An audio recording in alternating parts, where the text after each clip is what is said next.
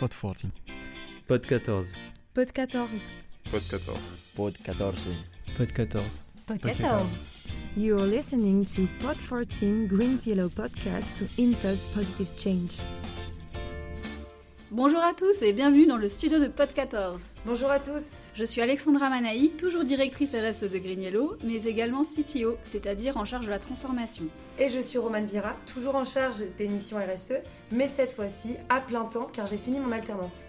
Aujourd'hui, on vous emmène donc dans une destination un peu exotique, le Burkina Faso. C'est le pays des hommes intègres. C'est un petit pays de l'Afrique de l'Ouest qui n'a pas accès à la mer parce qu'il est coincé entre le Mali, le Niger, la Côte d'Ivoire, le Ghana, le Togo et le Bénin. Et ce qui est sûr, c'est que l'électricité demeure une denrée très rare pour à peu près 80% de la population. Pour vous donner une idée, l'énergie qui est actuellement utilisée au Burkina Faso vient d'une capacité installée d'environ 357 MW, principalement d'installations thermiques qui fonctionnent à base de fioul lourd qui vient d'importation de Côte d'Ivoire et du Ghana. Donc vraiment un mix électrique qui est loin d'être vert. Ainsi, le Burkina Faso vise à couvrir d'ici 2030 30% de ses besoins en électricité avec le solaire. Et c'est dans ce cadre que Green Yellow a répondu à un appel d'offres du Burkina et s'est engagé dans la construction d'une centrale de 30 MW crête.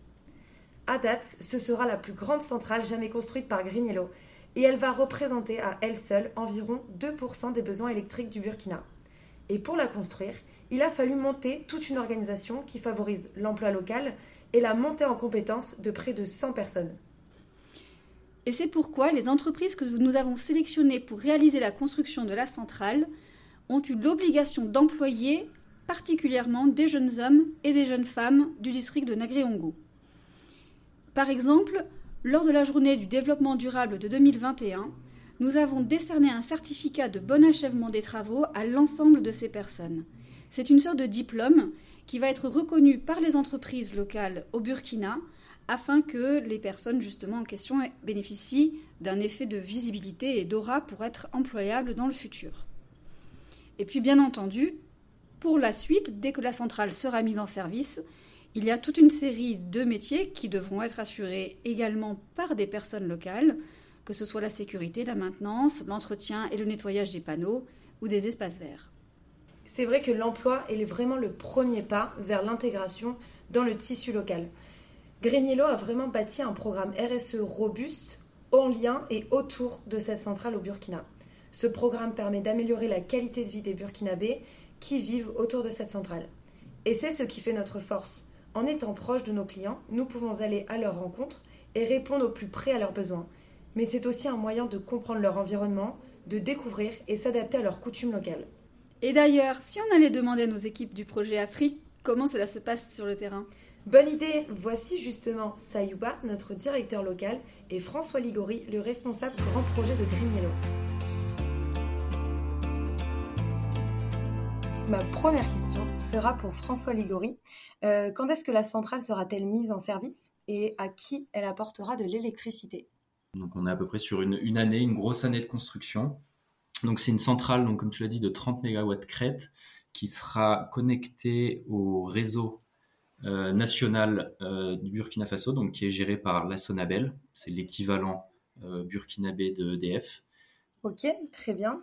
Et donc, du coup, la spécificité un petit peu de, cette centrale, c'est qu'elle est accompagnée d'un grand programme RSE. Et du coup, justement, Sayuba, toi qui es sur place, quels sont les acteurs qui ont pris part euh, eh bien, aux choix et aux décisions pour bâtir ce programme RSE Toutes les actions RSE qui ont été formalisées dans un document qui est accessible, qu'on appelle le protocole RSE, ont été euh, énumérées au cours des consultations des parties prenantes que nous avons fait, en faisant euh, une analyse de tout euh, ce qui a été fait comme demande de la part des, communautés, des autorités locales.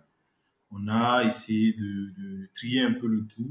il y a trois secteurs spécifiques qui ont été identifiés le domaine de la santé, de l'éducation et du développement économique, socio-économique de ces populations-là. Donc, ces actions, euh, nous l'avons présentées à l'autorité gouvernementale parce qu'au finish, en bout de ligne, c'est un partenaire privilégié de Greniero sur ce projet.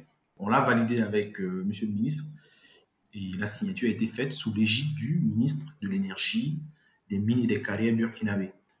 Mhm. Très bien, c'est ça, c'est vraiment une consultation de toutes les parties prenantes. François Ligori, est-ce que tu pourrais nous décrire les grandes actions de ce programme? C'est un plan d'action qui s'articule en, deux phases. Euh, la première phase qui est la plus importante, ça concerne la période de la construction de la centrale. Et du coup, SPES, e donc la société de projet, s'est engagée sur sept points donc pendant la première année euh, de présence sur le terrain. Euh, il y a plusieurs axes. Euh, le premier, c'est l'accès aux soins. Et donc ça, il y, a deux, actions qui sont dédiées à l'accès aux soins. La première, c'est la livraison d'une ambulance au profit de la commune de Nagrango. Et la deuxième, c'est l'acquisition de produits pharmaceutiques qui sont ensuite donnés au CSPS euh, de la localité, donc qui correspond à des petits centres de soins. Le deuxième axe euh, concerne l'accès à l'éducation. Donc le premier point, c'est de la construction de trois salles de classe euh, dans, le, dans le nouveau complexe scolaire de Tibin, qui va être créé à l'occasion. La deuxième action, c'est la construction de deux salles de classe dans le complexe scolaire, dans le lycée départemental pardon, de Nagriango, qui est déjà existant. Donc, c'est une extension pour pouvoir leur permettre d'accueillir plus d'élèves, avec euh, pour ces cinq salles de classe au total, donc la livraison de mobilier scolaire. Et ensuite, les deux dernières actions du protocole pour la phase de construction.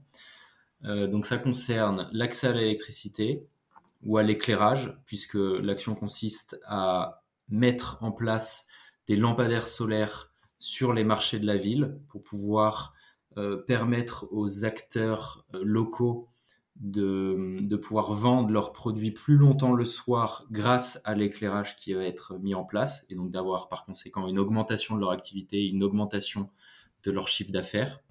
Et il y a un dernier projet un petit peu différenciant qui va voir le jour et cela concerne la microfinance. Est-ce que tu peux nous en dire un peu plus? euh, le dernier point qui est assez, qui novateur, c'est la mise en place euh, donc ce qu'on appelle d'un fonds euh, pour le financement des activités génératrices de revenus. Donc concrètement, ça consiste euh, à mettre en place un petit fonds de microfinance pour financer des initiatives qui proviennent euh, à la fois des associations de femmes et des associations de jeunes des communautés.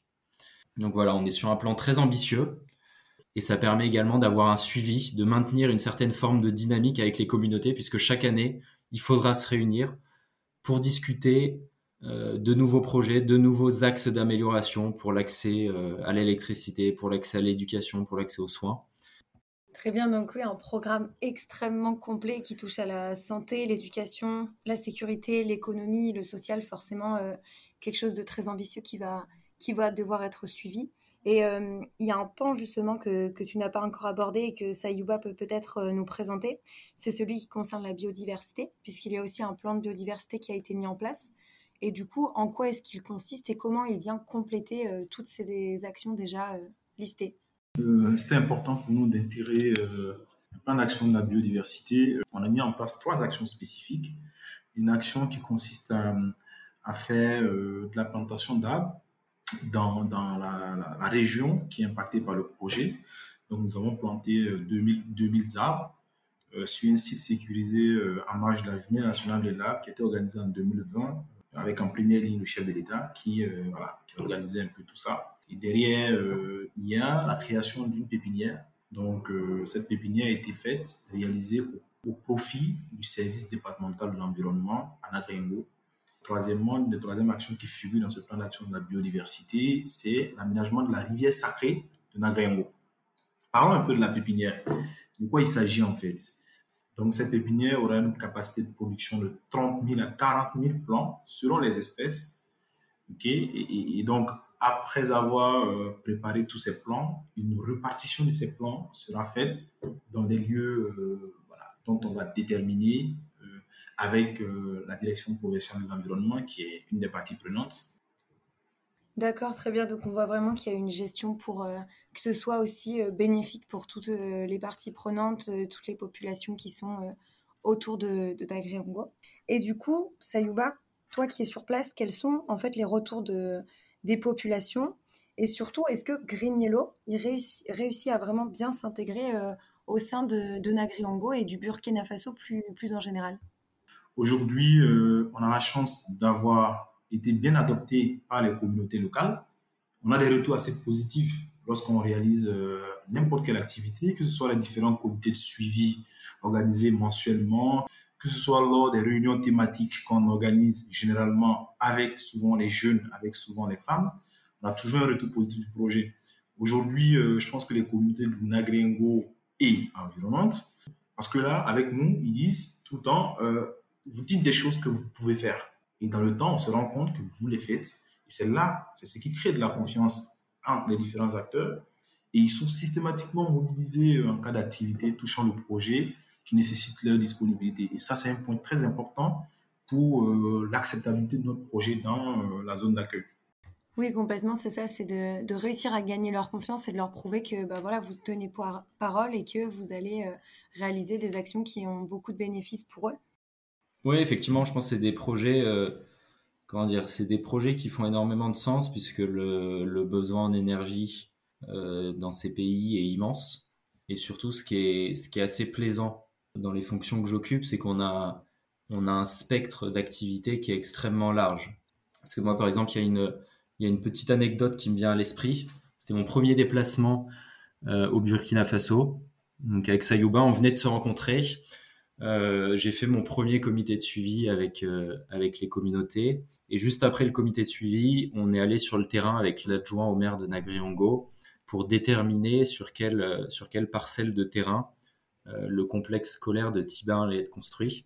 Pour choisir le terrain, on devait aller voir ce qu'on appelle les vieux, c'est-à-dire les, les, patriarches des communautés, c'est-à-dire ceux qui ont l'autorité et en particulier le patriarche euh, avec un grand P, le vieux avec un grand V, euh, qui, devait nous donner son accord pour qu'on puisse construire euh, le, le, complexe scolaire. Donc on est allé le voir dans sa petite, dans sa petite maisonnée et c'était c'était très impressionnant parce que l'adjoint au maire m'avait précisé juste avant la rencontre qu'il avait 115 ans. Et c'est surtout, ce qui était surtout très impressionnant, c'était le, c'était le respect qui était affiché par, euh, par toutes les personnes euh, quand on s'est présenté à ce patriarche. Donc pour, pour moi qui, qui 24 ou 48 heures avant était à Paris, forcément, le choc est terrible. Mais il y avait quand même, il y avait quand même un petit aspect qui me titillait. C'est je me disais 115 ans, c'est quand même très important. Donc j'ai demandé à l'adjoint au maire, vous êtes sûr qu'il a 115 ans Comment est-ce que vous le savez? Il m'a dit, si, si, c'est sûr. Parce que lui, il avait à peu près 60 ans. Il m'a dit, quand moi j'étais jeune, Déjà, lui, il était vieux. Donc c'est sûr, il a 115 ans. Euh, Sayouba, la dernière fois, tu m'as parlé de, la rivière sacrée. Ouais, c'est intéressant à souligner euh, la rivière sacrée. Généralement, euh, lorsqu'on veut faire une visite de la rivière sacrée avec des crocos qui y sont, il y a toujours un point focal qui est désigné. Euh, voilà. Et il y a un savoir qui, qui, est transmis de génération en génération à ce point focal-là, qui est celui qui peut parler plus au crocodile. Donc, euh, voilà, si jamais il arrive que tu veux organiser une visite au niveau de la rivière sacrée, on, y va. Et lorsqu'on arrive, on rencontre ce point focal, euh, cette personne de ressources qui a bénéficié voilà, de, des dons et puis de l'accompagnement, qui bénéficie de l'accompagnement des mânes, des ancêtres, avec un poulet. Voilà, on achète un, gros poulet et ce poulet est utilisé comme offrande au crocodile. Et une fois euh, le croco bénéficie de cette offrande, leur accessibilité devient plus euh, aisée et il n'y a pas de risque qu'on se fasse bouffer. Quoi. Donc euh, voilà ce que je voulais partager avec vous.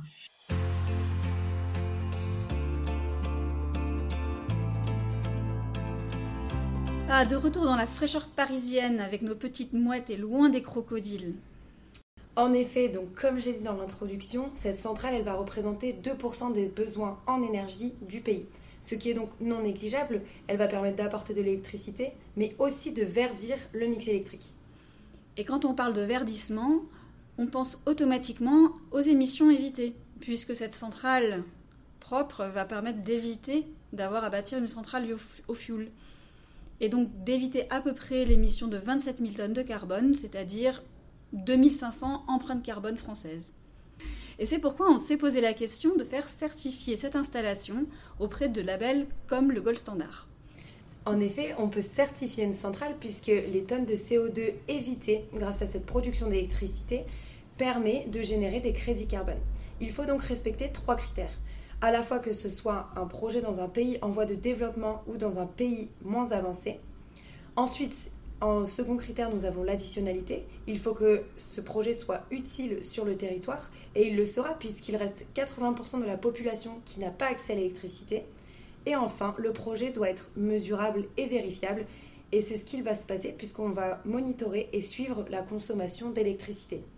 Et non seulement ça, mais le programme RSE est lui aussi suivi et monitoré avec des indicateurs d'impact, ce qui fait que des labels comme le Gold Standard sont particulièrement intéressés par ces co-bénéfices sur la population et qu'ils vont nous permettre de certifier la centrale rapidement.